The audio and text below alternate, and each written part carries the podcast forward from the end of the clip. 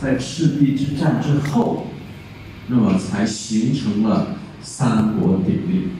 啊，也就是说，刘备还有孙权，他们在赤壁大战时候，把曹操的整个的军队差不多全部打败。那么这个时候，曹操就退到了他自己的魏，啊，退到了河北省。那么这个时候，在四川的刘备和在湖南、湖北的这个孙权，就得到了这个休养生息的机会。那么曹操在这次战役之后，他也是元气大伤，所以他也没有能力再去统一中国。所以在这个时期呢，就基本上形成了三方你也收不了我，我也打不了你。那么这个期间差不多将近九十八年的时间。所以我们说三国呢，近一百年的时间，啊，就是成了这样一种局势。那么我们在政治的这些事上呢，我们在三国呢，因为三个国家它的政事比较频繁，我们也就不从政治上来考虑它。那我们看它对后面的经济的和文化的方面的影响。我们先看经济的影响啊，经济的影响。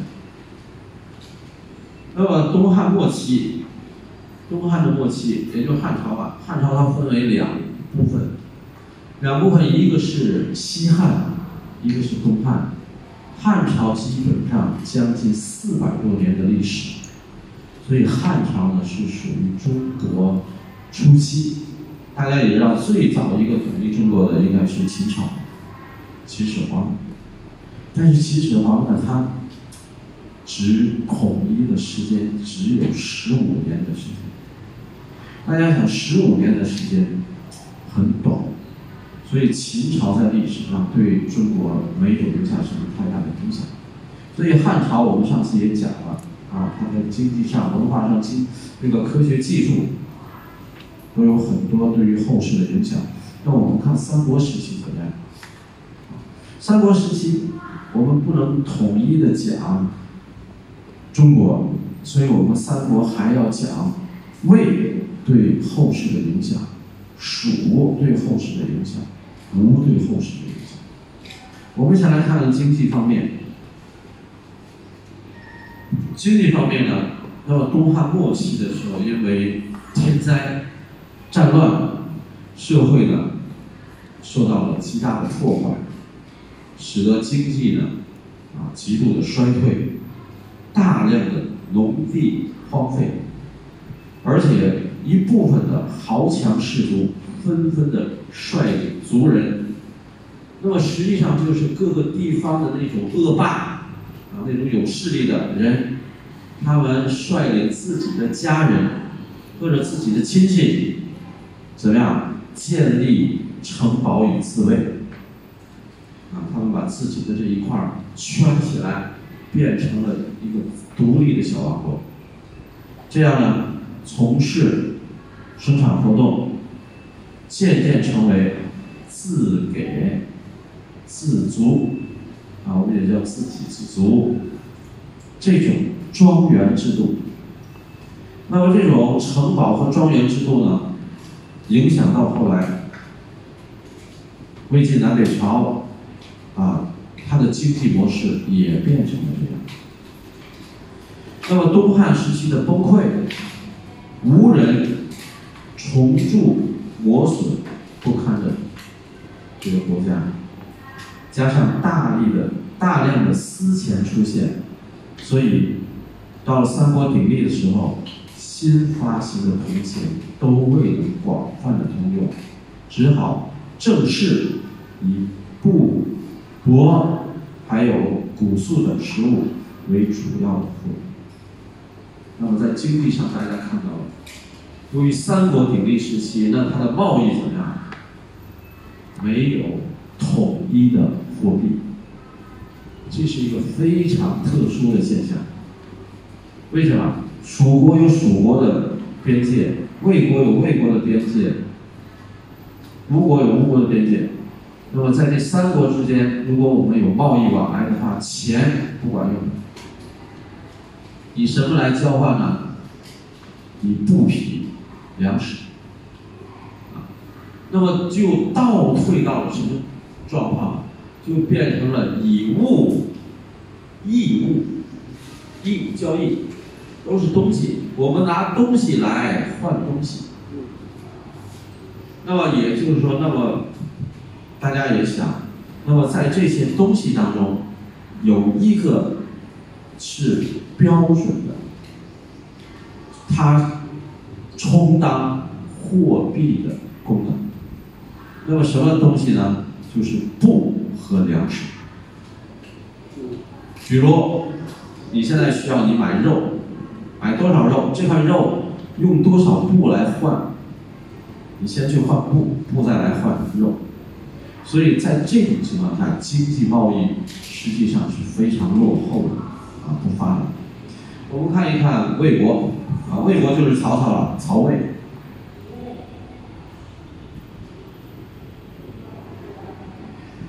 那么以当时的情况来看，魏国还是人口最多的，啊，在三个国家当中，魏是最多的，人口最多。大家也知道，我们来衡量一个国家，首先要看它的人口。啊，中国为什么在世界上今天能够起到这么重大的作用？人口是一个最关键。大家也知道，中国人口最多，多有多的好处，也有多的坏处啊。我们看魏国，那么它的人口多，那么它种的地呢就一定多，人口多嘛，那么大家也知道地从哪里来？开荒种地，啊，我们的泰国为什么这么富裕？地多人少，对不对？地有的是，你就种吧。但是中国怎么样？地少人多，啊，这就是一个问题。那么这个就是当时三国当中，以魏国的实力、经济最强的原因，啊，两条：一条土地多，一条人口多。那么曹操，我们说过《三国演义》里面的曹操不能信。啊我们看那些文学作品当中的曹操，你不能信。曹操是一个在历史上是一个伟大的思想家，伟大的政治家，伟大的军事家，伟大的文学家。在历史上，真正的曹操，大家想，第一，他在政治上，他在思想上，他在文学上，在军事上。啊都是非常有建树的。那么他呢，就组织，当时呢，我们叫开荒嘛，他就组织那些没有土地的人民来进行啊耕种官田。你不是没有土地吗？国家有土地，你不用去开荒，那么怎么样？来租国家的土地，现好的土地给你，国家的，然后你呢？给国家上税，这样呢，就使得老百姓、农民就有了地方可以去生活，有了土地，有了生产的资本，那么就可以生活，就得以得到了恢复社会秩序，增强自己的国力，这是第一个。那么魏国还有一个，他就是非常重视农业和水利。我们泰国啊是一个农业的国家，中国也一样，农业的国家。那么农业大家也知道，什么是农业的命？什么是农业的命？水啊水，大家一想，你说种种庄稼没有水，那怎么种？所以在中国古代，在泰国古代，他们都是要求怎么样？风调。雨顺，对不对？不要有灾难，雨不能没有，雨也不能太多，对不对？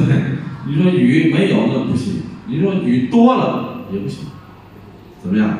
所以他们就祈求风调雨顺。那么风调雨顺表现在哪里呢？庙啊，宗教上。那么中国去祈求风调雨顺，去哪里拜呢？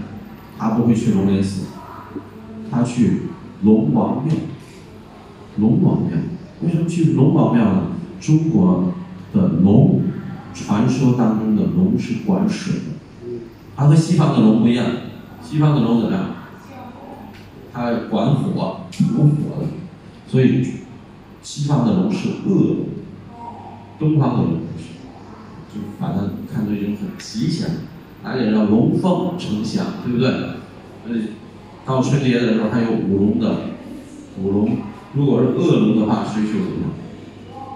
所以呢，讲究的是风调雨顺。那么在魏魏朝就是魏国，那么曹操又带领着这些老百姓大兴水利。水利是什么？一个是水库，水库怎么样？你水多的时候可以存水，等没水的时候再用。一个就是水，河道，你光有水了，通不出去也不行。所以兴修水利就有两个，一个是造水库，一个是修河道、水道。因为你有了水了，水道再出去才行，那么水还能够收起来。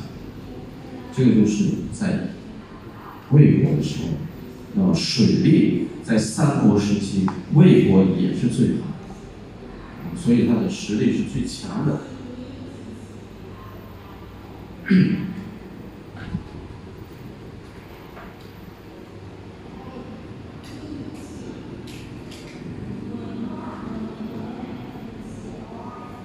那么大家也要看到，那么在中国呢，还有一部分就是地，它吸收水利之后，它要使一部分地改变。中国的地呢叫盐碱地，什么叫盐碱地？大家知道出盐，比如说我们在海边，那个地啊不能种庄稼，为什么？那土地里都有盐，啊，没有水了就白色就出来。这样的地，都一定要靠水来把它洗干净，把那个盐碱冲干净，才能够长。当时呢，那么魏国兴修水利的，一个是种庄稼，一个还是要啊改良这个盐碱，啊改良土地的盐碱。那么后来《三国志》当中魏书对于魏国的水利的描述，虽然他大兴水利，修了这么多的河道水库，但是他没有计划、规划没有，这修一个，那修一个，就没有整体的思路。我们当然可以理解，在那个时候很难有一个从国家角度来兴修这种水库，啊，都是局部地区的，啊，局部地区的。那么虽然是这样，它也收到了一定的效果。这第一个，在魏国，它在经济上要从农业入手，它要发展农业啊，稳定老百姓的生活。第二个，那么在魏国呢，它置办了，或者说它新建了很多大型的。属于国家的手工业工厂，大家知道工厂，龙安，当时的工厂是什么？手工操作的，啊，手工操作的。那么这些工厂那个时候还不叫工厂，叫作坊，啊，就像我们姚老大现在你也能看到修汽车的那个一间一间的小屋子，那个不是工厂，那就是一家一家干的。但是它也有机器，一定也要靠手艺，所以这个叫作坊，啊，作坊。那么三国时期的魏国，他就兴办了大量的这种手工业作坊，来发展手工业生产。那么在什么地方呢？就像邯郸、洛阳这些城市，啊，基本上商业经济发达，和海外都有贸易。和海外的贸易往来，就引发了另一条经济线，就是造船。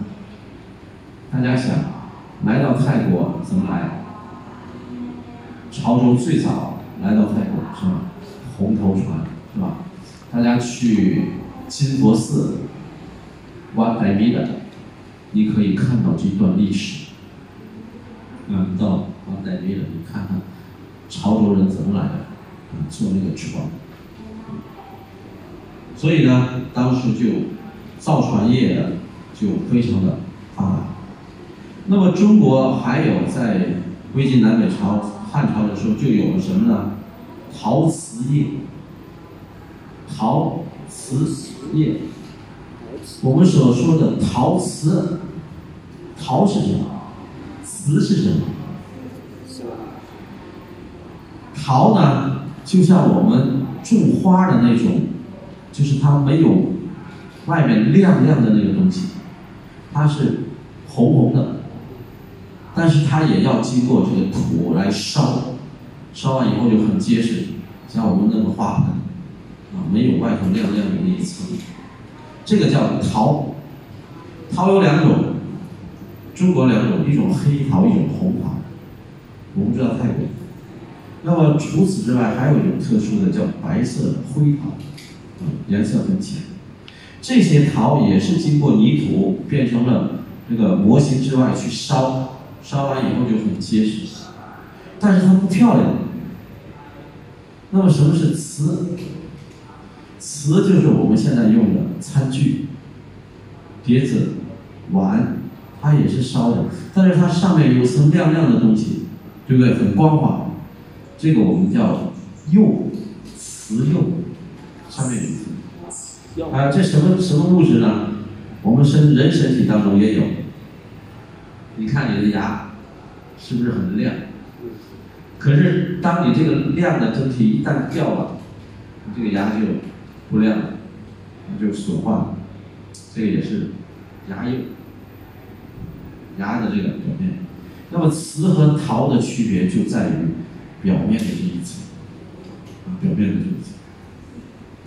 大家也知道，现在有一种人，他专门收藏古代的东西，古代的碗啊，古代的陶瓷啊，陶也好，瓷也好，都是很贵重的，那都是很贵重的。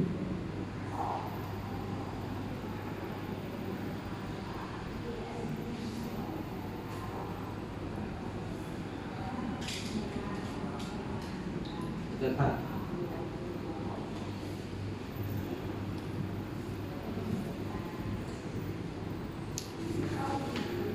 看这个呢？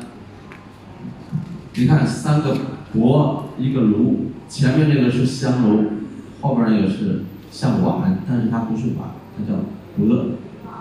什么叫钵啊？和尚大家都知道，和尚拿个布，然后把那个碗宽宽的放在布里，去外面去啊。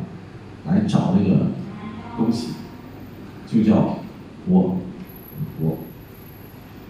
这三个钵，中国古代的，这个香炉也是中国古代的，很多的钱，很多的钱，收藏这些。那么三国时期，你如果要真的找到一个三国时期的陶瓷，那你就什么都不用干，啊，把它卖掉就行。除了陶瓷，还有纺织业。大家也知道布，那个时候你织一匹布，你就能可以换回来钱。纺织业、制盐业，啊，中国的盐你要把它制出来。同时还有铁。大家也知道，在汉朝，汉朝以前，大家可能去看过来泰国的兵马俑。看过吧？兵马俑不知道去没有？那么在秦朝的时候，那个兵器还都是以铜为主，农具也是以铜为主。但是大家也知道铜很贵，到了汉朝就以铁为主，铁比铜硬，但是铁呢比铜便宜。但是铁有一种缺点，铜当然也生锈。铜生的锈是绿色的，但是铁如果生锈，很快就坏掉。所以铁呢，在这方面不如铜。但是在汉朝以后，尤其到了三国时期，铁器就很普遍。那么在魏国的时候呢，也有官做冶体业，啊，冶体业。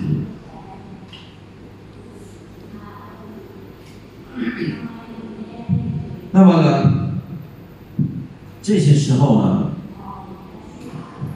这些时候，魏国可以说走在了经济的前面，但是有一项它始终得不到解决，就是没有货币，啊，没有货币。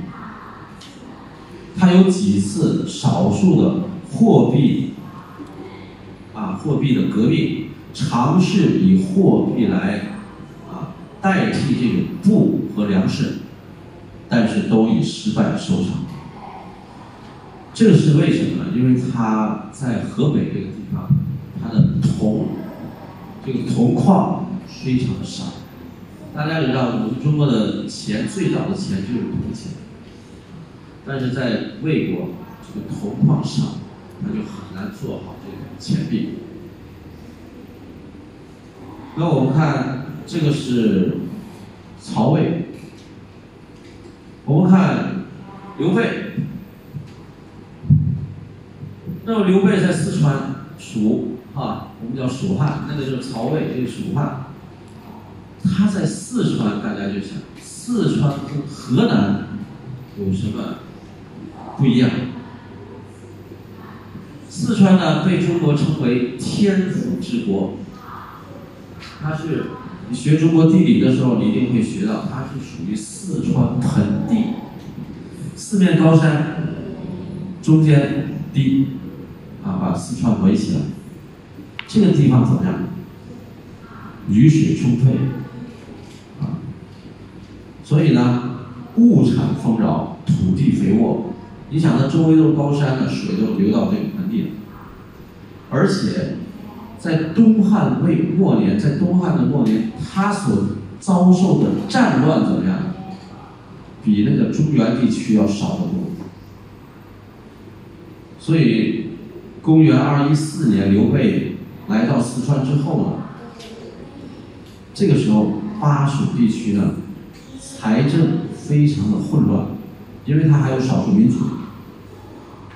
那么刘备就提出什么呢？铸。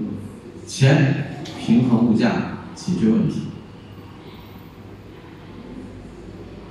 但是呢，那么蜀钱只是在蜀国能够得到发展，但是你到了魏国和东吴怎么样，就没有了任，所以他也仍然处于这种以物易物的这种贸易阶段。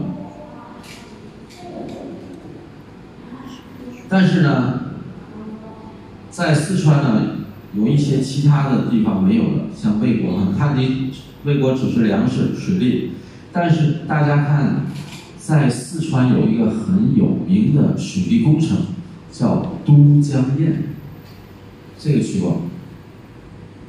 这个都江堰呢，在成都，啊，成都，都江堰，这个都江堰是李冰做的啊。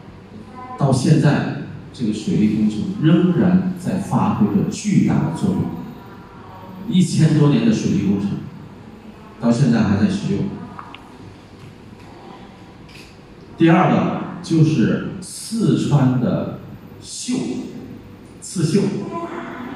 刺绣我不知道泰国怎么说。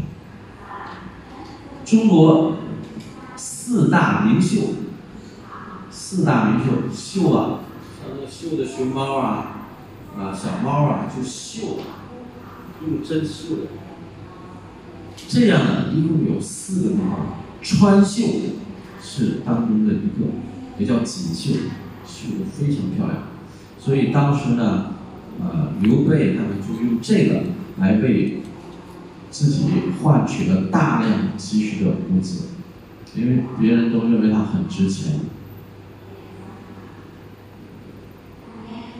所以他就用这些呢换来了金银，还有漆、耕牛、战马等等。那么他的首都是成都，也是当时的商业都市之一。大家现在知道四川有两个大城市，一个是成都，一个是重庆。重庆最有名的，那么成都还是旅游大省。听过九寨沟吗？九寨沟就在这里。九寨沟呢是在岷江和嘉陵江的发源地，啊，在山上。它以九寨沟得名，是因为藏族。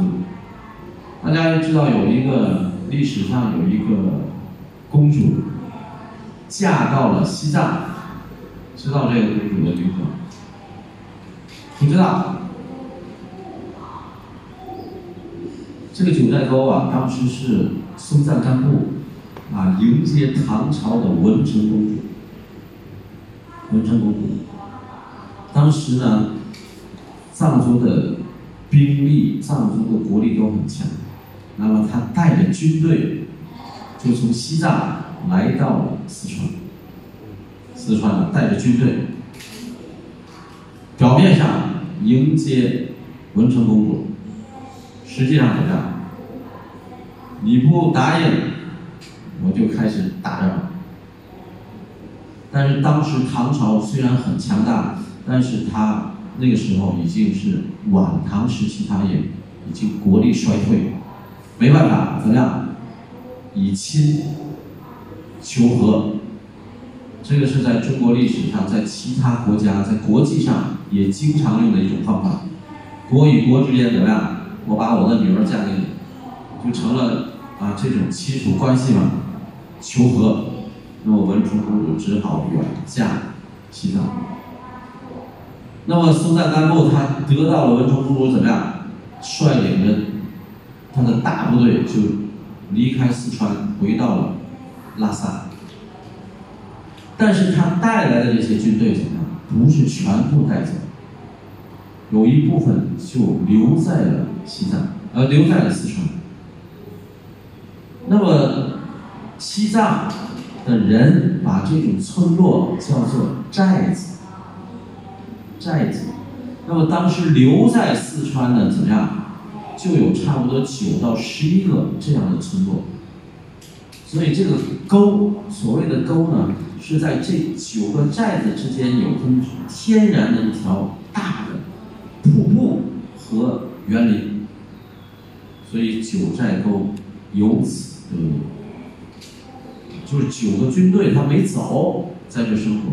所以大家就知道，在四川少数民族比较多，其中还有藏族，啊，就在九寨沟。九寨沟好的在哪里？九寨沟呢，四川人没有见过海，不像泰国人啊，一出生就知道海是什么样。那么四川人他在山地里面，啊，盆地没见过海，但是他知道海很大。但是在九寨沟呢，它有各种各样的湖。大家也知道湖呢，平湖啊，就是一个一个小的水的池塘。它呢就把这些叫做海子。海子什么意思？海的孩子。海很大，那么这些水塘很小，那么就是海的孩子，所以他们叫海子。那么在九寨沟有各种各样漂亮的这种平湖。看就看这些自然风光。相传什么？天上的七仙女来到九寨沟这个地方，路过，看到九寨沟风景如画，太美了，怎么办？手里的镜子掉下，摔碎了，那那个镜子怎么样？变成了大大小小的池水。那么你到九寨沟有很多有名的海，比如说静海。静海呢，这片湖很大，在静海的对面有一片山，但是这片山呢，光秃秃的，什么都没有，是悬崖峭壁，像一面镜子。那么这个镜子在这个水面上就倒立，所以人们就说它是静海，镜子的镜。还有五花海。海里面呢，有好几千年的大树，那么我们测过那个水深有多少？四十多米，大树在底下。但是我们能够看到那个水呢，仿佛就很浅，因为有水的那个折射，它就不反应这么深。那个大树呢，像一朵火花一样，所以就叫火火花海。那么还有什么五彩池？这个水呢，在这个池池子里面有五种颜色，你都想象不到，这个水是流动的，是吧？这个水流到这边就是蓝色，流在那边就是红色，流到那边就是黄色。传说用这个水洗洗脸，永远都不长皱纹。传说洗脸，它就皱纹就没了，就年轻了。我听了以后马上跑下去洗，洗完到今天也是满脸皱纹。能是真的吗？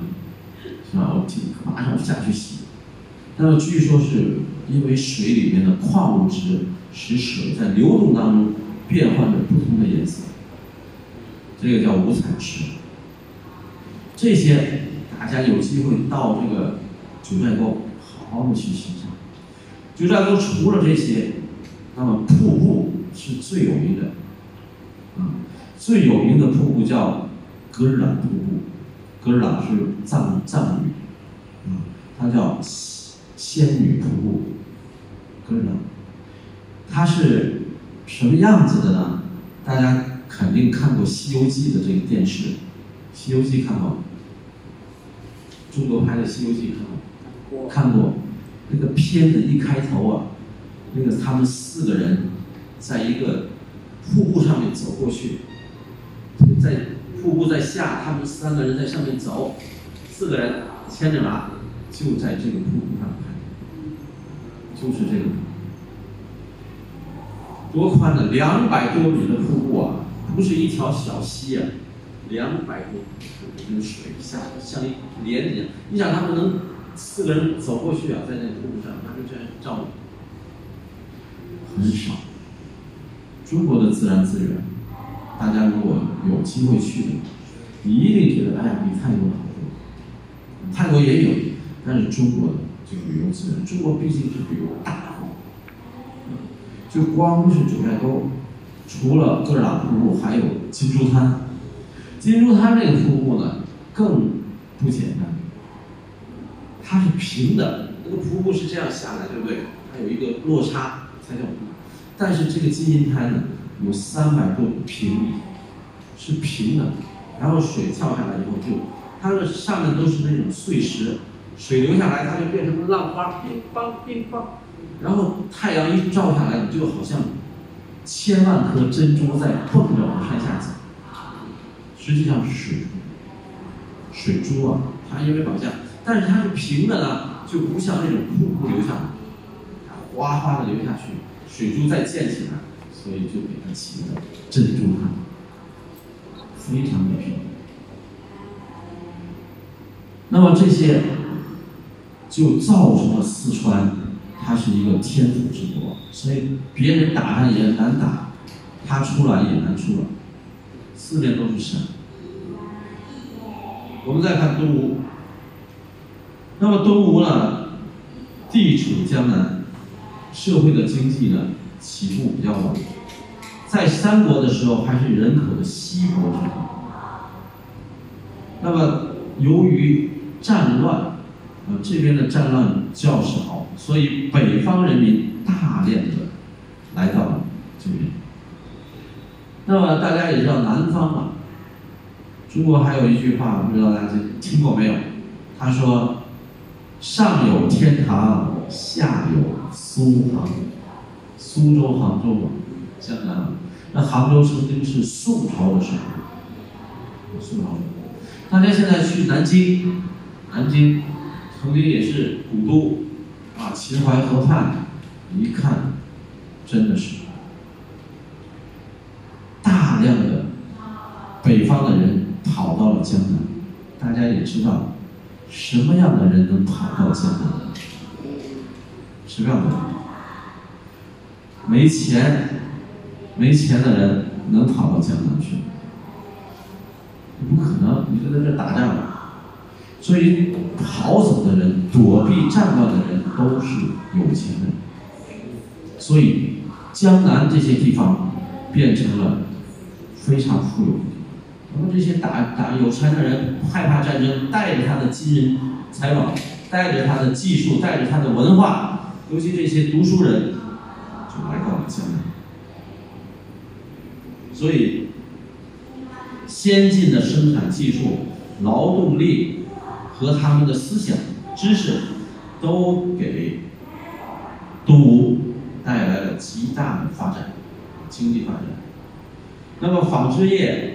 还有粮食，大家想一想，江南的种植业、江南的农业和曹操比怎么样？中国的南方啊，我们叫三季，它和我们泰国还不一样。我们泰国应该叫四季，对不对？没有冬天，只要你种四季了都可以种。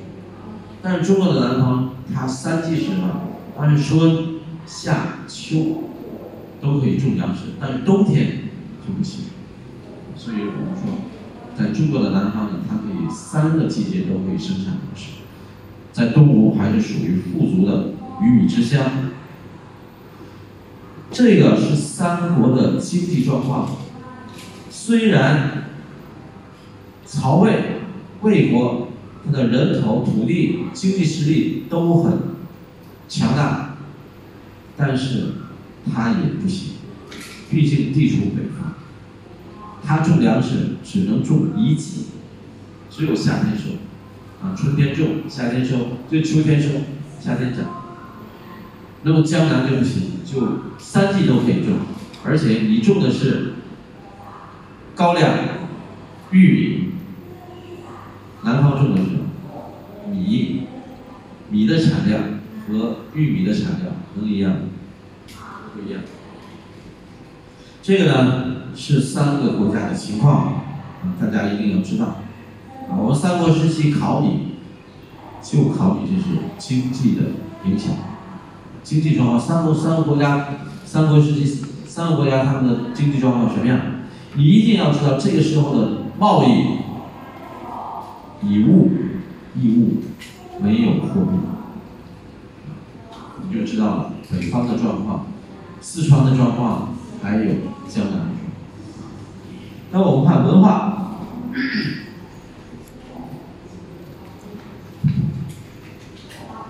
那么文化呢？我们看，首先看他的思想啊，学术思想。我们在讲古代哲学的时候，那么在三国时期，实际上就属于魏晋南北朝。魏晋南北朝，那么由于当时的动乱啊，逐渐的啊变得好一些。那么曹操以诸葛亮都是用名家和法家的思想来恢复社会秩序。曹操提倡信赏必罚，主张法治，而且提出了用人唯才的观念，打破以门第或者名教的标准。诸葛亮。也提倡法治观念，入蜀后明兴法治，执法公平，提出治国之要，务在举贤的主张，以贤才为标准用人，同时重视军法，啊，错了就要有惩罚，对了就要有奖赏。那么在这个时候呢，另外一种思想也应运而生，就是魏晋南北朝的玄学。所谓的玄学，就是以陶渊明，陶渊明知道吧？啊，他提的那个《桃花源记》，他说有这么一个人迷路了，啊，突然看到了一个山洞，钻进去了。钻到里面一看，哦，里面另外的一个天地，天蓝蓝的，水绿绿的，青山绿水，然后走进去，看见人家鸡、猪、牛、羊，养得好，啊，庄稼种的非常好。再一问你们是哪里的人，什么年代？不知道。里边究竟什么年代的人都不问，不知道今天是什么年什么月，不知道。里边居住了多少几辈人也不知道，但是安居乐业，非常幸福。问这叫什么？他说：“你看我们这有个石碑，上面写着桃花源。这个人怎么样？在这里住了十五天，觉得太幸福。他怎么样？他说不行，我一个人在这里不行，我要把我的家人、把我的朋友、把我的那些人都让进进来住。那些人非常欢迎，说去吧，你去把他们领来。就找到洞口爬出来，回到家里把这个。”那边的情况一说，啊，所有的人都想去，变卖了家里的财产，带着猪羊什么粮食，就来到这个洞口，怎么也找不着这个洞口。这人太后悔了，说出来干什么？是吧？在自己在里面。那么怎么办？就凭着自己的记忆写下了里面的情况，叫《桃花源记》。实际上是陶渊明陶潜自己想象出来的这样一个幸福生活。大家也知道，魏晋南北朝时候非常的黑暗，老百姓生活在水深火热之中，所以他就向往着这种生活。所以呢，在魏晋南北朝时候，逃避现实生活，去向往深山老林里的生活，是一大一大堆人。都这样，他们怎么样？像我们泰国的隐士一样，跑到深山老林里。那陶渊明也一样啊，做官不做了，官帽子往那个门上一挂，印往那个桌子上一摆。那么他说怎么样？不为五斗米折腰。当时当官的发你不发给你钱，发给你米五个斗。他说我不为这点米怎么样？弯腰，走了。是吧？然后他过什么样？的生活？他自己写的诗，他说什么？结庐在人境，而无车马喧。啊，问君何能尔？心远地自偏。采菊东篱下，悠然见南山。山气日夕佳，飞鸟相还。此间有真意，欲辨已忘言。什么意思？他说：“我在山林里面生活的太好了，怎么样？我的房屋盖在那种没人的地方，结庐嘛，自己的草房，没人顶，没有车来车往的那种喧闹，而无车马喧。问君何能尔？问你为什么？跑到这儿来呢？心远地自偏。我怎么样？我心里很高兴，我远离了那些喧嚣的闹市。”采菊东篱下，我的那个底篱笆的下面呀，开着梨那个菊花，是吧？把酒望南山，喝酒的时候没人和我喝，我看那个对面的南山，饿呀，心里很高兴。怎么样？山气日夕佳。到了晚上的时候，山间的那个祥云啊缭绕的时候，飞鸟怎么样？鸟都回家。这里面的那种思动感。我怎么能说得出来呢？我再说的时候都没有语言来形容。你看，这是陶渊明自己写的诗。那么当时魏晋这些人？他们就向往大自然，啊逃避那种黑暗的现实。这个也是魏朝的文化思想，啊，文化思想。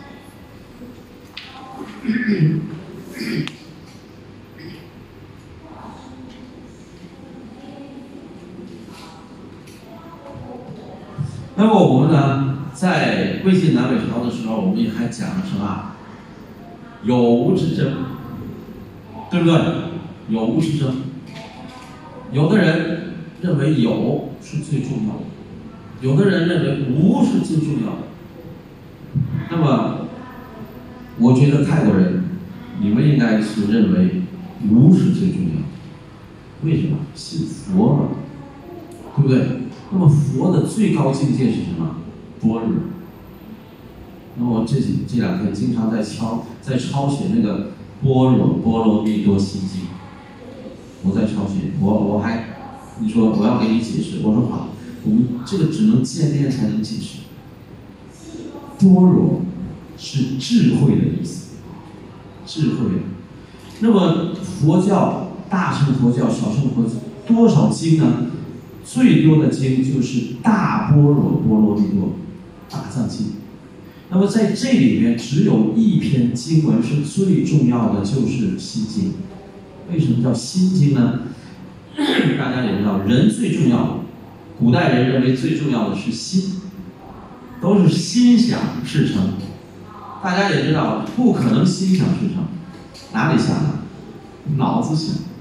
但是古代人认为，心是最重要的，你想的那些事是从心里来的，所以他说的是心经。那么心经怎么说？心经怎么说？心经说。色不异空，空不异色，色即是空，空即是色。空是什么？无啊，无受想行识，无眼鼻耳舌触法，无色香味体触。那么这些什么意思啊？就是我们的人的这些身体。那么你的眼看，你的嘴尝，你的鼻子闻到，这些都是有形的，但是到最终都是没有。啊，色、想、行、识，这是什么？这个就是一世如负啊，它就是翻来覆去的像轮转一样。色就是你的有形的形体，受想行识就是你的思想精神。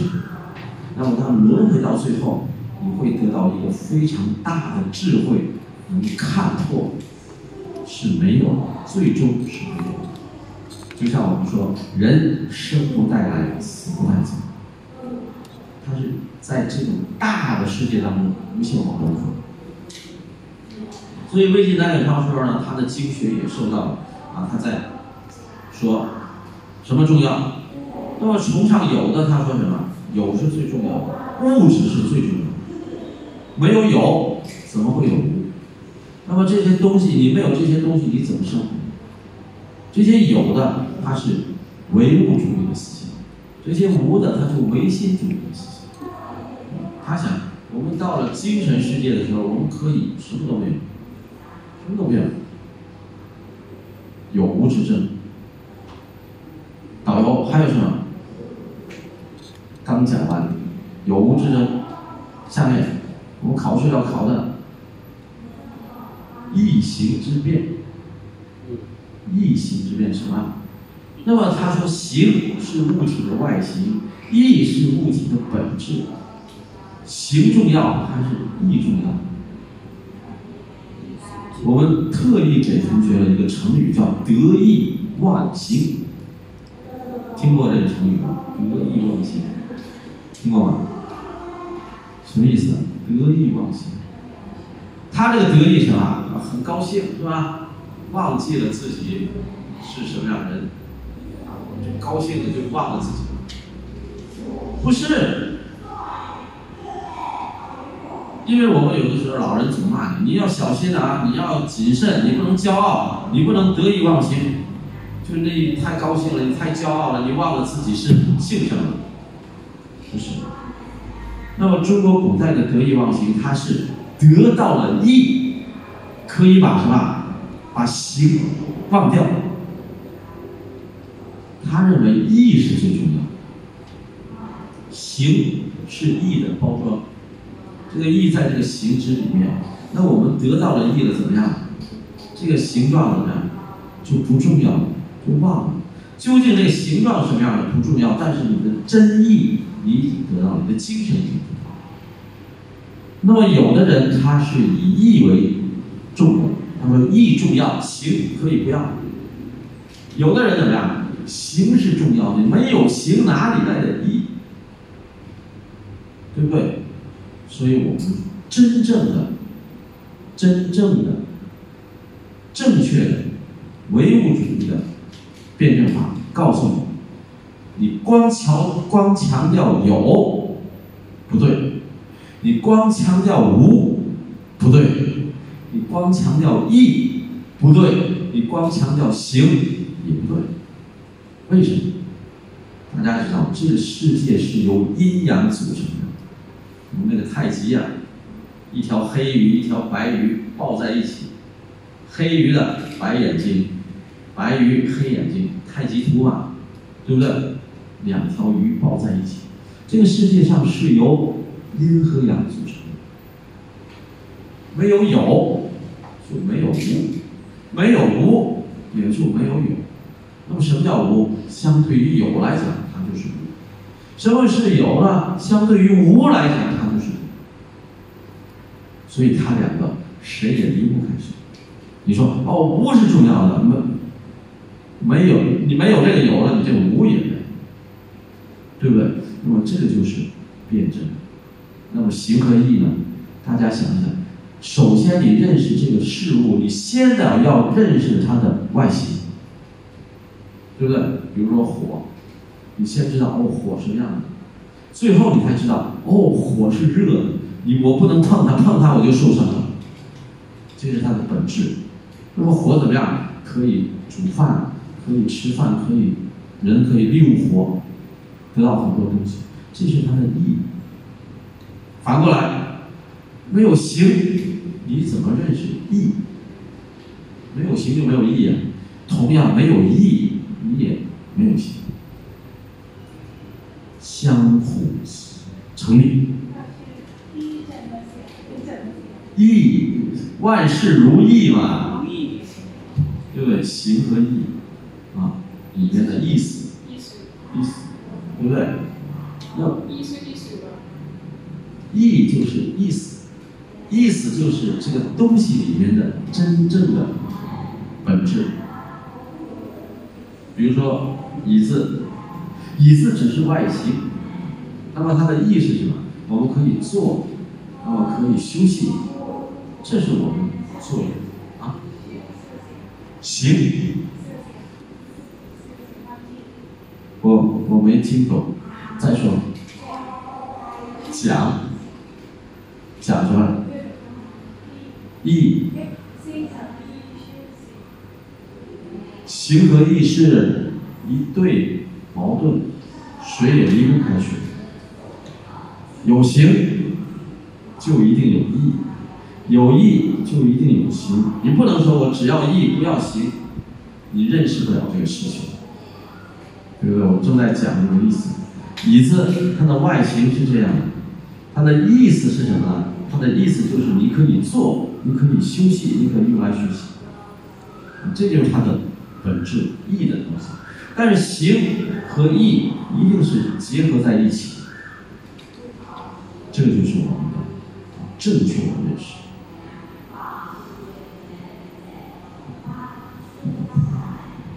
那么他的思想，我们也说了，那么魏晋南北朝的思想，它是以谁为基础的呢？老子、庄子、周易，他们是什么呢？他们是以道教为基础。那么大家也知道，道教是崇尚自然，啊，道教嘛，他说，老子说，这个天下有一个最根本的东西就是什么？道。啊，这个道怎么样？比天地还要早，大家都要遵循规律。实际上，老子所说的规律就是大自然的规律，所以这些人才怎么样跑到大自然里面去？啊，这就是魏晋南北朝对于学术的思想上的对后世的影响，啊，对后世的影响。那么我们看文学著作，文学这个时候比汉朝发展了很多。为什么？因为这个时候虽然它是三国，但是它相对的平稳，相对的没有战争，相对的和平。我们知道，文学一定要有一个良好的社会环境，你说战争时期你出现的文学出现不了，一定是和平时期。所以在这个时期呢，魏晋南北朝的时候，文学是发展的非常的快。这个时候，由于是三国鼎立，它就有点像春秋战国了。它不是大一统啊，这边是北魏，那边是蜀汉，这边是东吴，所以它各个国家格局不一样，那么各个交流也不一样，它的文学发展的就非常的繁荣。我们看在北魏，北魏我们为什么说它的文学风气非常的好？因为曹操本身就是一个文学家，曹操自己的诗就写的非常好，啊，自己他写诗。那么曹操写诗呢，他还有两个儿子，曹丕和曹植。那么曹操自己写诗的时候，他还停留在《诗经》的阶段。中国古诗以四个字，四个字为一句。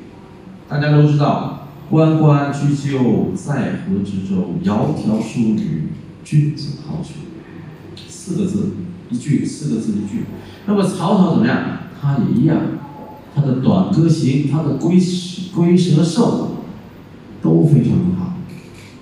曹操呢，他知道自己啊年龄大，他求贤若渴，而且也知道自己的生命短暂。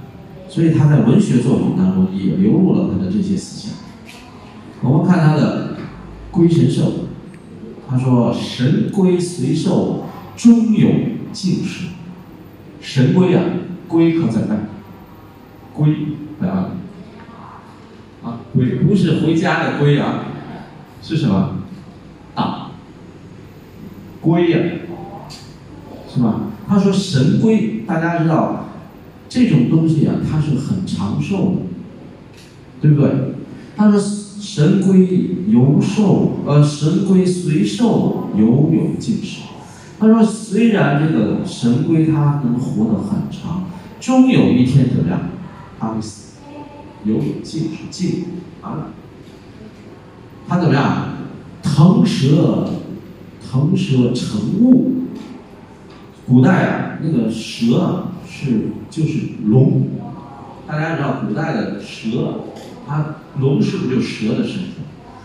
他说腾蛇成雾，就在空中飞行的那种蛇，实际上就是龙了，终成土灰。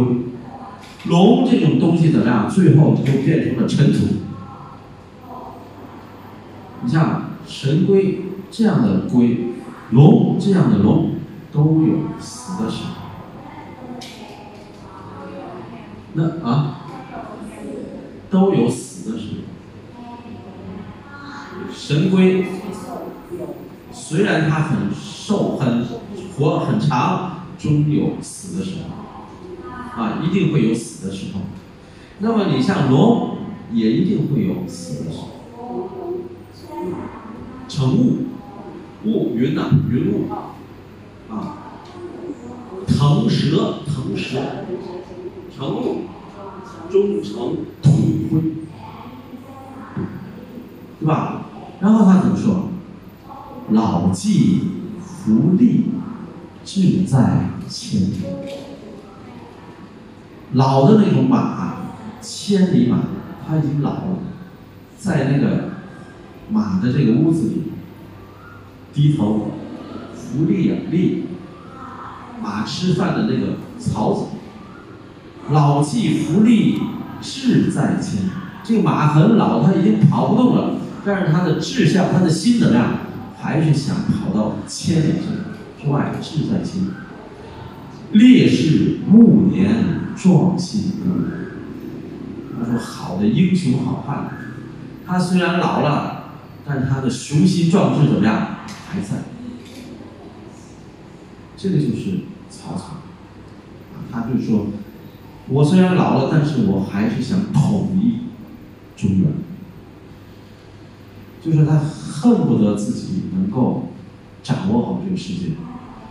那么大家也知道，那么每一个人的时间属于我们自己的时间都不多。大家看，新年刚过，转眼就二月份了。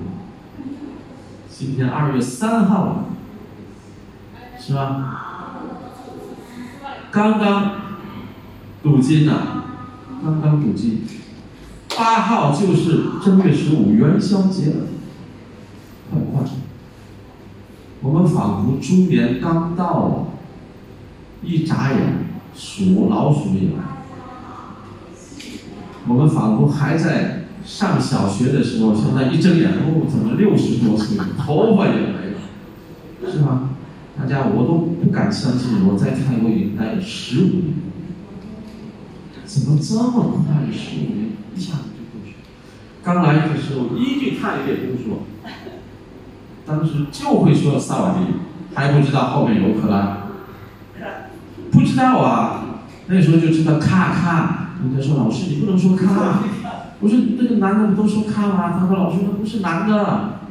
我当刚到法政的时候，五十多个学生，两个男生，两个男生呢，我当时就说，那就男生勇敢嘛，让那个男生来先回答问题，人家就笑了。老师，不是男的。我说这不是男的嘛？不是。我那时候就不懂嘛，我说啊，这不是，我就让另外一个男的起来，笑得更厉害。老师，他也不是。啊，后来仔细一观察，真不是，他拿着女的那个小书包，然后走路，叮叮叮叮叮，他不像男的那样大，他小步，然后他就说萨瓦迪卡，那我以为就萨瓦迪卡，老师你不能说萨瓦迪卡，现在大部分都能听懂。真的觉得太快，所以呢，曹操也是一样，啊，就是叹息自己，就是生命的短暂。那么我们再看曹植，他的小儿子还有曹丕，他们父子在文学史上被称为三曹。三曹，一个爸爸，两个儿子，三曹嘛，曹丕、曹植。在文学上都有传述，尤其是他的那个小儿子曹植。这个曹丕呀，知道这个曹操非常的喜欢这个小儿子，总想把这个弟弟杀了。那杀了就他就能继承这个皇帝了，他就能当皇帝了。他就怕他给这个他弟弟。有一天他就把他弟弟叫来，不说你都很有才吧，说你七步成诗。走七步啊，就做一首诗。现在我给你七步的时间，如果你走不了七步，这有一口大锅啊，把你放进去炸了，你是油啊。曹植一看，他说：“哥哥，不用七步啊，我现在就告诉你，不用七步，我现在就告诉你，你说，煮豆燃豆萁，豆在釜。”中泣，本是同根生，相煎何太急。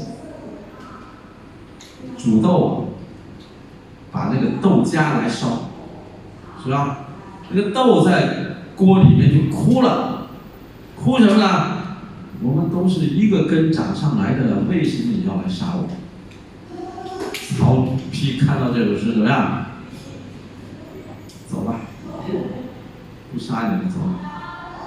但是很可惜，曹植落到水里淹死，死的时候仅二十八岁，太可惜了。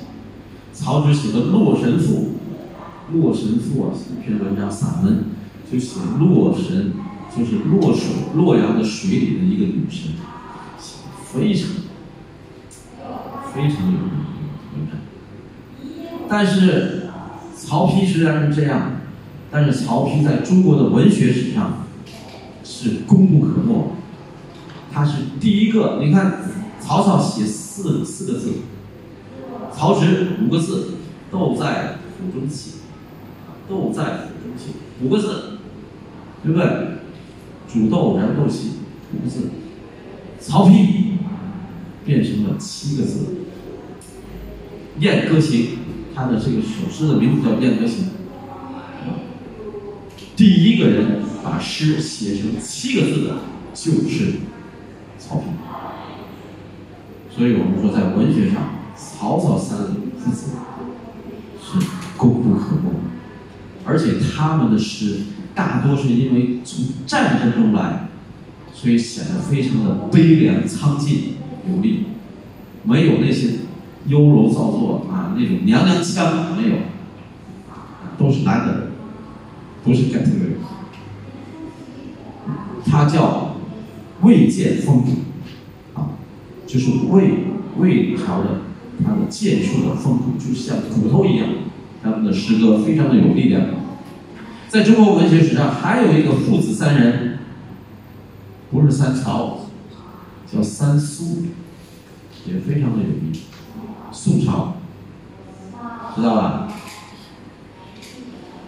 文学史没给你讲啊，这个老师啊。三苏。三苏啊，苏辙、苏轼。哦，苏轼苏。对吧？苏洵，父子三人。尤其是苏轼，大文豪苏东坡，对不对？你你念他的诗，你马上想到“明月几时有，把酒问青天”，不知天上宫阙，今夕是何年。写中秋的诗无数，多少中国的文人骚客他在写这个月亮，没有一个人写过苏东坡。没有一个人超过这首诗。大家知道邓丽君也在唱，是吧？邓丽君唱了“转朱阁，低绮户，照无眠”，是不是？啊，此事古难全。最后一句怎么样？“但愿人长久，千里共婵娟。”每一个人都会，你可能不知道苏东坡，但是你知道这句话。婵娟不是女人了，婵娟是什么？月亮。他为什么写？这八月十五，一个人喝酒，他被被贬到边远的凉州嘛。想起来谁呀？子建，他的弟弟。啊，苏辙，怎么样？不知道八月十五他怎么样？他怎么样？喝的是通宵达旦。什么叫通宵达旦？旦白天了，早晨了，喝酒喝了一夜。到天亮，这时候想起来子建怎么样，正好是正月说提笔写下这首诗。我欲乘风归去，又恐琼楼玉阁高处不胜寒。我想去天上，怎么样？不行了，太孤凉了，太凄凉了，我受不了，太寒冷了，是吧？起舞弄清影。怎么样？一个人在那儿跳舞，只有影子陪着你。所以他说：“，月有阴晴圆缺，人有悲欢，此事古难全。”本来很悲愤的一件事，想他的弟弟，但是他告诉你，虽然我们两个地处两地，我们看的是同一个月亮。八月十五啊，照样团圆，所以杯中还有希望，不像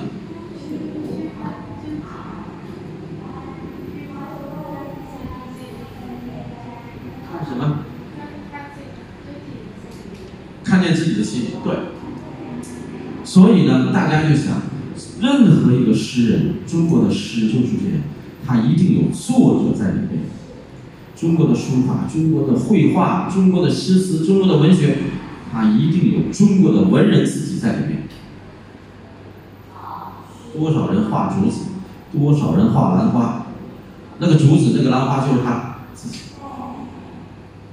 所以，在文学上，魏晋南北朝，曹操三个人，父子三人做的贡献很大，啊，建安风骨，啊，捍卫风骨。那么还有什么？建安七子，他们写的诗非常的好。建安七子当中的最好的建安七子七个人呢，最好的大家一定知道，西，安七子七个人最好的，谁呀？王维，王维。明月松间照，清泉石上流。人家说他是什么？说他是诗佛。这个诗人啊，都有自己的号。李白，诗仙，说他是仙。李白写的诗啊，是吧？一看，朝辞白帝彩云间。千里江陵一日还，两岸猿声啼不住，轻舟已过万重山。早晨啊，从白帝城出来，晚上就到了江陵，快吗？小船飞快，快到什么程度？两岸的猿声啊，猴子在叫啊，听不见了。怎么样？轻舟已过万重山，万重山都过去了，就像箭一样。是吧？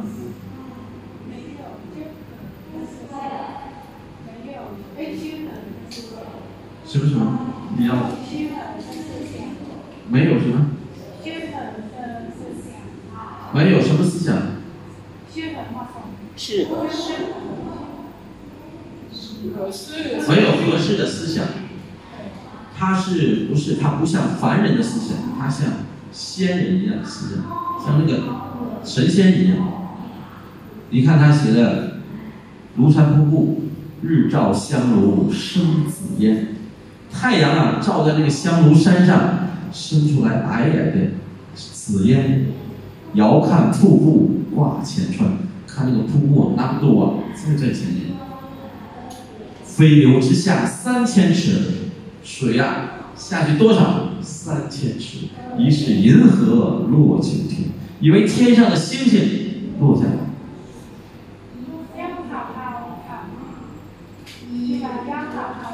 他是浪漫主义的诗人，浪漫主义，romantic。所以他的诗呢，就写的非常的欲醉欲仙，是吧？他的情感呢，非常的深厚。吕白，李白乘舟欲将西。忽闻岸上踏歌声，桃花潭水深千尺，不及汪伦送我情。这么多文人墨客，没人来送他，怎么样？汪伦只有他一个人送他。桃花潭水深千尺，这么深的桃花潭，不如怎么样？他来送我的感情，是吧？再看那个《将进酒》，君不见。黄河之水天上来，奔流到海不复返。君不见，高堂明镜悲白发。都是什么样的思想？诗仙，再看那个杜甫，是吧？诗史，历史的史。那个王维呢？诗佛。他写的那些啊，都是像。佛经一样有这种禅意在里面，就像那个写佛经一样，写的心念，但是他是诗，写的非常好。那么这些呢，都是魏晋南北朝时候文学上的作品。它是只是在后来还有一个非常有名的人，叫蔡琰。蔡琰。听说过吧？没听说过。这老师讲课不给你们讲吗？不可能吧？蔡琰是魏晋南北朝时候的女诗人，她是蔡京的女儿。她的最有名的是《胡笳十八拍》。当时曹操啊非常敬重他的人品。胡家呀，什么意思？少数民族的歌，胡嘛，大家也知道，我们中国人找少数民族叫胡人，胡人就是少数民族，啊，大家有知道有个成语，啊，赵国说怎么样？胡服骑射，赵国很弱，怎么样？看到少数民族之后，穿上少数民族的衣服去骑马去射箭，叫服服少数民族的衣服，骑射练骑马练射箭。大家知道乐器，我们叫什么？胡琴。胡琴，少数民族。那么，嗯，胡琴啊，我们泰国也有，但是这不是中国汉族的乐器。汉族的乐器只有两种，第一，古筝，古筝知道吧？第二，古琴。古琴比古筝小，但是声音呢不像古筝这么大。古琴的那个歌更好。大家知道，中国有一个很有名的叫《高山流水》，这个曲子的名字叫《高山流水》。这里面呢有一个非常动人的故事。在战国时期，他有一个琴师叫俞伯牙，这个琴师叫俞伯牙。他所弹的琴鼓都是古曲，他就要弹琴的时候，他要去听那个流水，坐到山上，一边听流水一边去把他的曲子谱。在他在山上弹琴的时候，没人理解他的琴，结果就有一天，有一个砍柴的人，我们叫樵夫啊，砍柴的人，这个人怎么样？坐在那儿不走了，砍柴了不走了，在听他的琴。这个俞伯牙很奇怪，他问他：“哎，你在这儿听什么？”他说：“听你弹琴。”说你听见什么？他说：“我听见了高山，我听见了流水，听见了树，风在树林里当中的那种风声，听见了鸟的叫声。”俞伯牙，哎。这么多人听我的琴，没有一个像他能够听到我心里面的东西。就问他你是叫什么名？他说我叫钟子期，干什么的？我就砍柴的。你学过吗？什么都没学过，天天在这个大山当中走来走去。但是我听到你的琴，我就迷上了，我就听到了这些大自然的声音。俞伯牙觉得，哎呀，我这一生当中啊，只碰到这一个知音，知音呐。弹的这个音乐，他能懂，所以知音就是从这儿来的。他怎么样，就把他的这首曲子写为名，叫《高山流水》。谁起的呢？钟子期说的。啊，我听在这个曲子当中有高山有流水，所以我这个古曲的名字就叫《高山流水》。但是这个谱子到今天失传。没人知道高山流水的曲子。现在你听啊，那个有图吧？高山流水那不是不是旧的，那都是新的。那么这两个人怎么样？经常的碰面，经常的听曲子，经常的谈论音乐。突然有一天，钟子期来了，你俩再等他一天，又来。到第三天，你看我来去找。实际上呢，找到钟子期的家书，他怎么告诉他死了？啊，去世了。结果俞伯牙来到钟子期的墓前，把他的琴摔断。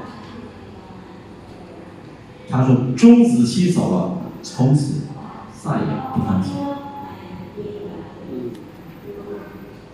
所以呢。就说“高山流水”这首词，这这首古曲，就传颂的这首知音的这个非常动人的故事。这叫什么？伯牙摔琴谢子期。俞伯牙把琴摔了，来筹来纪念钟子期，姓钟啊，钟表的钟。这个在中国历史上是非常有。不考试呢？不考。伯牙摔琴谢子期。那我们看下面，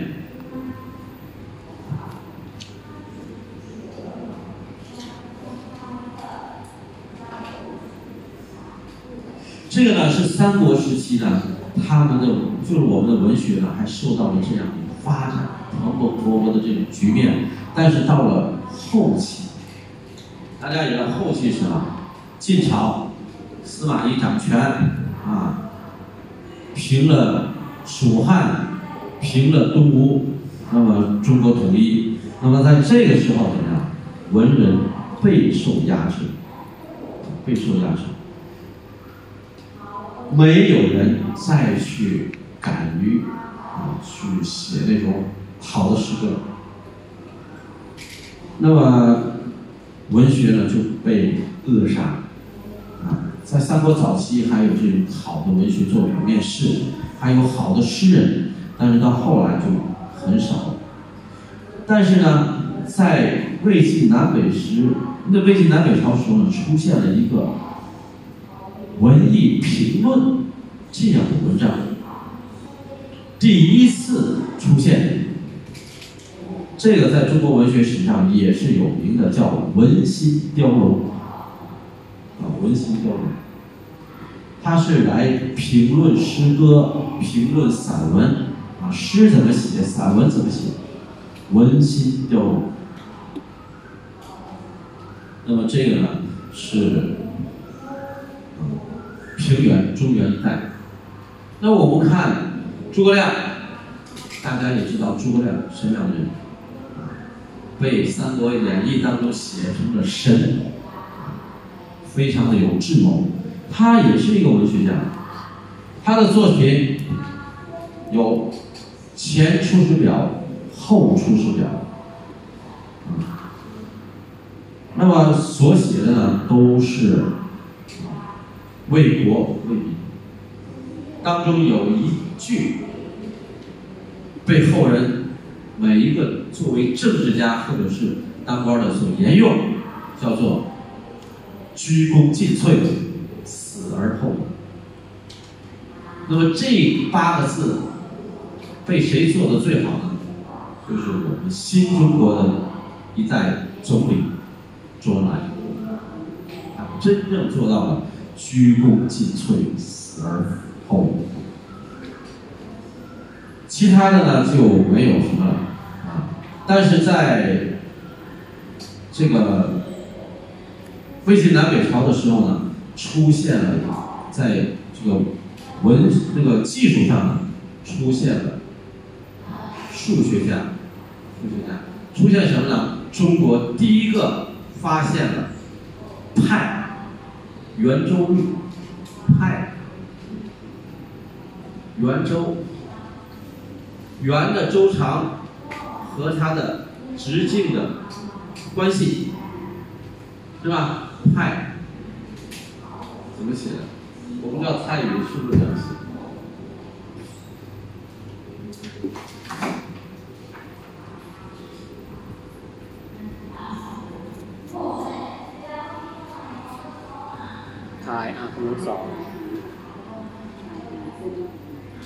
是吧？什么意思？如果它的周长，呃，如果如果它的直径是一，那么它的周长就是三点一四。也就是说，一尺直径三尺长。直径啊。线ผ่าศูนย์กลางคูณสามเท่าของเส้นรอบวง这个直径如果是一的话，那么这边这个长度就是三线รอบวง 这个知道吧？知道。没有没有没有。那么这个是在魏晋南北朝时候发现的，所以在中国呢，应该说技术上也是啊非常的啊先进。我们看宗教的发展。宗教的发展，在这个时候要提到一个，就是道教。中国的宗教只有一个教是中国本土的，就是道教。以老子的《道德经》为基础，啊，成立了道教。是谁呢？是张角兄弟啊，张角两兄弟来发明创造的。他们遵从老子为元始天尊。啊，原始天尊，尤其是《道德经》啊，《道德经》是什么啊？是差不多五千多字的一个文章。传说老子也是当官不当，骑着牛跑了。现在老子死在哪里，还是一个谜。最后一个人见到他，就是嘉峪关的守卫，叫做尹一。他呢，知道老子路过这儿，就专门等候老子，然后请老主住在这儿。以后说，你要出去了，我也留不住你，能不能给我写点东西？结果老子呢，在这儿多住了一天，写了一篇文章送给他，就是我们现在所看到的《道德经》。那我们的同学也非常的棒啊，从《道德经》里面拿出来，大言不辩，大善言不辩，谁写的？老子。那么老子他说，最大的就是上善若水，上善若水，什么意思？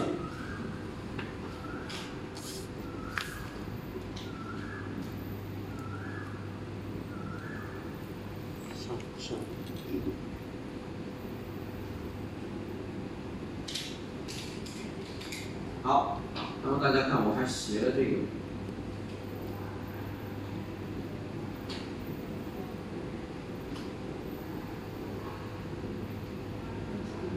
上善若水，大家别念成二啊！你看二，这不是二。那么中国古代呢，他写一个一，然后在一上点一点就是上。一的下面点一点就是下。善大家看一个阳字，两个言字，阳吉祥的祥吉祥。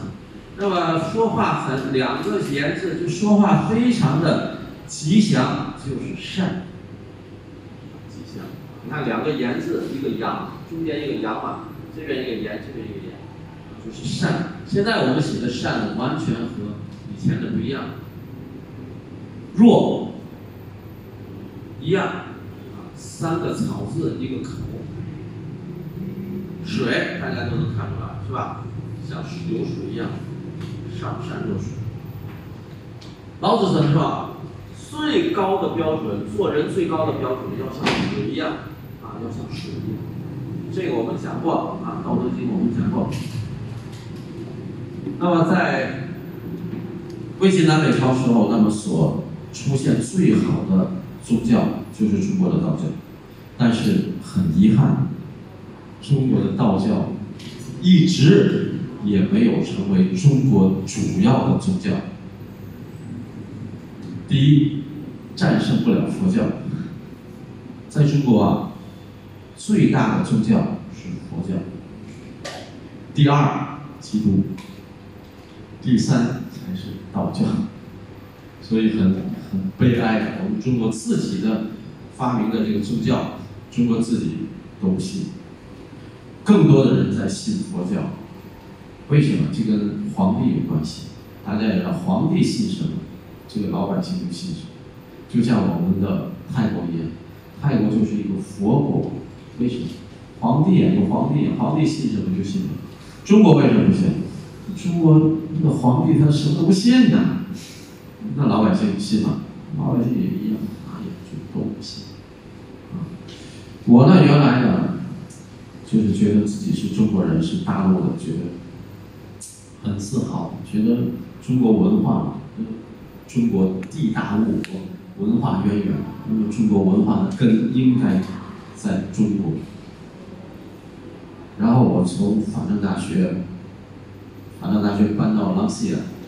人家就让我去朱拉故宫，我就去了。当时他那个主任姓杨，接待我的时候，他说他说了一句话，我就再也不去找他。他说他们亲这个台湾嘛，他说中国文化的根在台湾。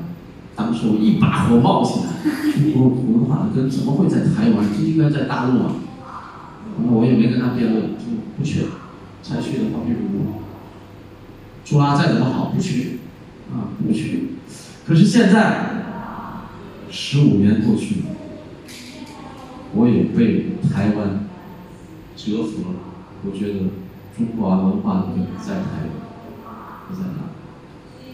首先，台湾还在使用正体字、繁体字，大家像中国的简体字把汉字割裂的七零八落，是吧？人家说的很有道理，爱都没有心了，拿什么爱呀？爱都没有心了，拿什么？是吧？厂里都没有人了，空空荡荡的，那叫什么厂啊？说的我真是无地自容，真的，是吧？大陆就简体简的是真的。你看繁体字，我们能说出来它的道理啊。这个中国字啊，它在造字的时候，它就有这个象形啊，然后指示，象形指示，然后。呃，音形，最后就是啊变异。那么它指的时候，它都有意思在里面。比如说一个刀字，一个刀字，在上面点一点，就告诉你这个刀子是快的那面，叫刃。刀有两面的，一面是不快的，一面是快的。现在我说的是快的那面，我就点个点，这就是刃。上。我们画个一条线，这一条线是什么？是水平线，是水面。上面点一点就是上，下面点一点就是下。你看这个多好解释啊，理解记不错，对不对？现在这简体字简的没办法解释。你看那个刃呢，加一个心就是忍。你心字上面一把刀啊，你说你忍不忍？意思都。现在变得不行。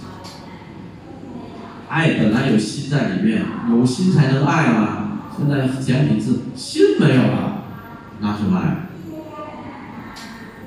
所以我现在觉得，哎呀，中华文化的根在太最起码仁义礼智信啊，忠良孝悌呀，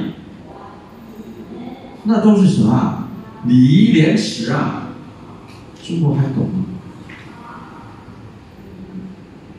中国为什么现在流行病？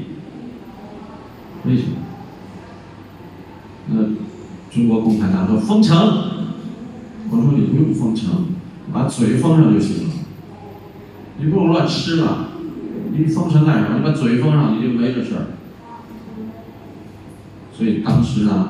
那么宗教的发展就是道教永远都战胜不了。你看中国本土的教，那中国的皇帝他信佛教，那佛教就战胜道教。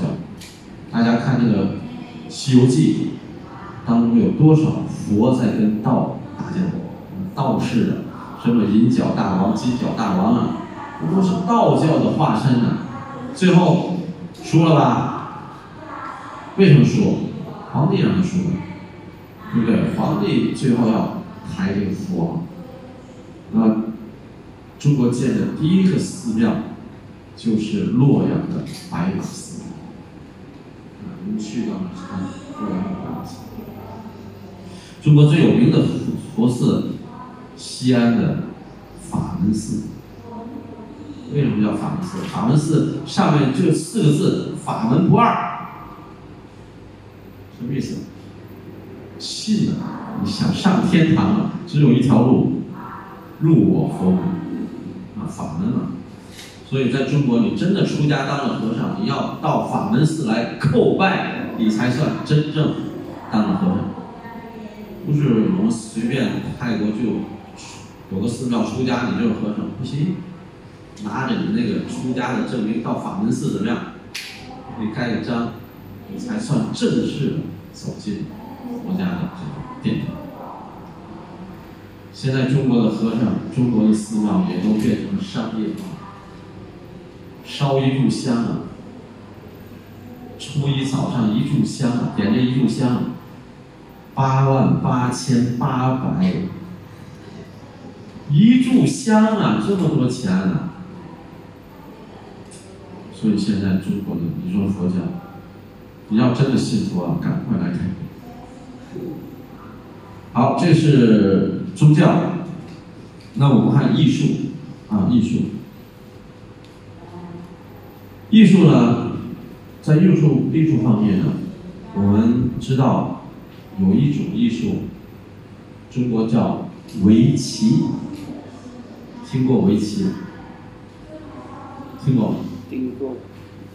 下棋啊，黑白子，十十九道线，横竖十九道线，一共交叉点三百六十一个，一个交叉点放一个子。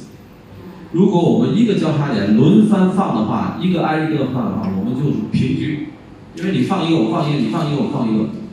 但是中国的围棋讲究什么？占地方，抢地方。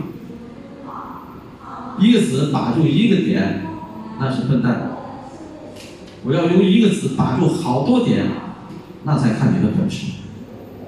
所以我们中国的围棋这么多年，什么时候最强大？呢？魏晋南北朝出现了棋圣。这个围棋啊，你看十九道线，横竖十九道线，只有黑白两种颜色的棋子。从古到今，没有一盘是一样的，没有一盘是一样。那么现在世界上的围棋高手集中三个国家：中国、日本、韩国。韩国高丽。那么现在据说是韩国的棋手是最棒的。啊，中国已经不行了，日本也不行了。你看中国的围棋现在。跑到了人家的国家去。其实大家也知道，韩国、日本、中国本来就是一家。你看那个日本的那个呃不是高丽的那个旗子上，还有中国的八卦，八卦他给弄到他的旗子上，对吧？那是什么？那是中国文化。朝鲜和日本，它的古代的那种皇家的文件，大家可能没看到过，全部都是汉字，不是朝文，也不是日文，他的那个诏书啊，一念诏书啊，都是汉字，一定要用汉字写。它的历史，汉字。所以我们现在要去日本，跟那些日本人交流，只要你会写繁体字，你就没有语言障碍。南朝鲜也是，高丽也一样，你只要你会写这种繁体字，差不多。啊，这个是第一个，围棋在魏晋南北朝达到了高峰。另外。在魏晋南北朝的时候呢，那是佛教正式的进入了中国。佛教进入中国，那么开始什么？宗教的绘画啊，在寺庙当中，尤其是在莫高窟出现了佛教的绘画，比如像《维摩诘图》《释迦牟尼说法图》等等。这个佛画呢，在魏晋南北朝时产生了，啊，产生了。更值得一说的是，在晋朝，中国的书法出现了一个伟人，就是王羲之，对吧？大家都知道王羲之，啊，在一提中国中国书书法，是吧？王羲之他怎么样？东晋时期的人。啊，写的天下第一行书《兰亭序》，啊，永和九年，会在会稽山峰。这个呢，啊，除了啊王羲之外，还有钟繇。钟繇传说是楷书的发明人，钟繇楷书的发明。那么还有章草啊，张芝的章草，张旭。张常都是非常呃有名的，所以呢，在这个时期，中国的书法、中国的汉字已经脱离了，远远脱离了篆书和隶书。但是在魏晋南北朝时候，它也出现了一种题，叫魏碑。魏碑，这个是非常有名。魏碑也属于正楷当中的一种，但是它属于少数民族嘛，它的字体非常的粗犷，非常的灵活，在清朝被誉为书法的第一高峰。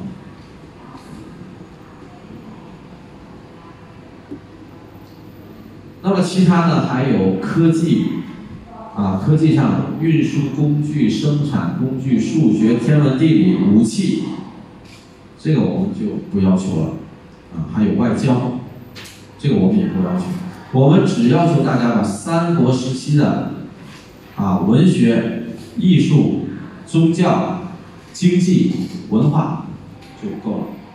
然后再说一个，就是经济。这三个国家的经济状况、文化，那么他的思想啊，哲学思想，那么文学啊，他的文学著作、作者，他的宗教发展，主要是道教在这个时候产生，啊，他们遵从老子为道教的鼻祖。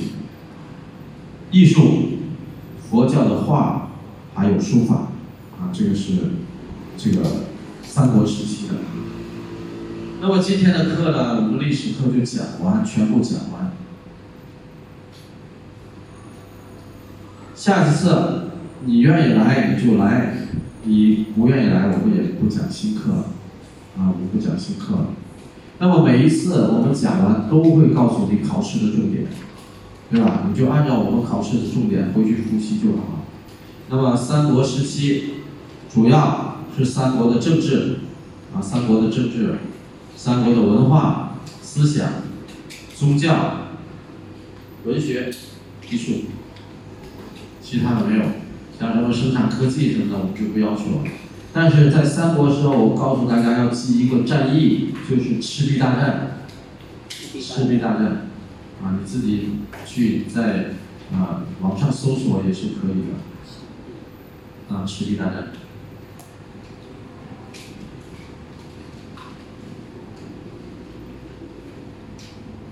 好，今天我们的课呢，就给大家讲这么多，时间基本上没有休息，全部讲完，啊，全部讲完，大家呢一定按照我说的啊，重点去复习。下个星期我们几乎没有课，再到下一个星期一，我们我虽然来，但是我也不讲新课。那么你如果不愿意来，在家里复习没问题。我们到最后一节课，没有一个考试的。我。你考试？好，我没有。对呀，你看我们现现在听课的没有一个考试的学生。对。今天听课。哦，你好，就一个。你考试吗？你考试吗？不考。你呢？你考啊？不考？考试吗？考历史？好。两个人考。